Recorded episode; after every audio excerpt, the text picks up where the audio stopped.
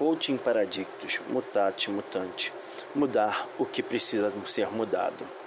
Episódio de hoje: Controle e gerenciamento. Recuperação.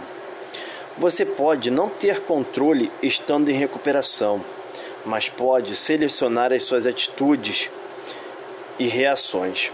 Afinal, controle é você querer que o resultado seja como do jeito que você desejou, do jeito que você planejou, do jeito que você espera.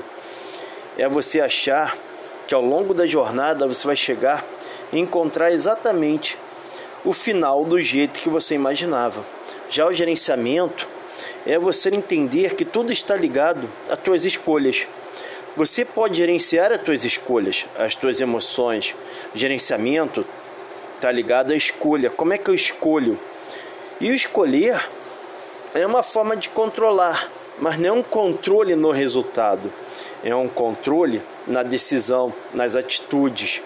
E estar em recuperação não querer controlar o resultado ou o outro, é o saber gerenciar minhas atitudes e decisões, é aprender mesmo com os erros e assim ressignificar para que tenha-se novas atitudes novas decisões, novos atos.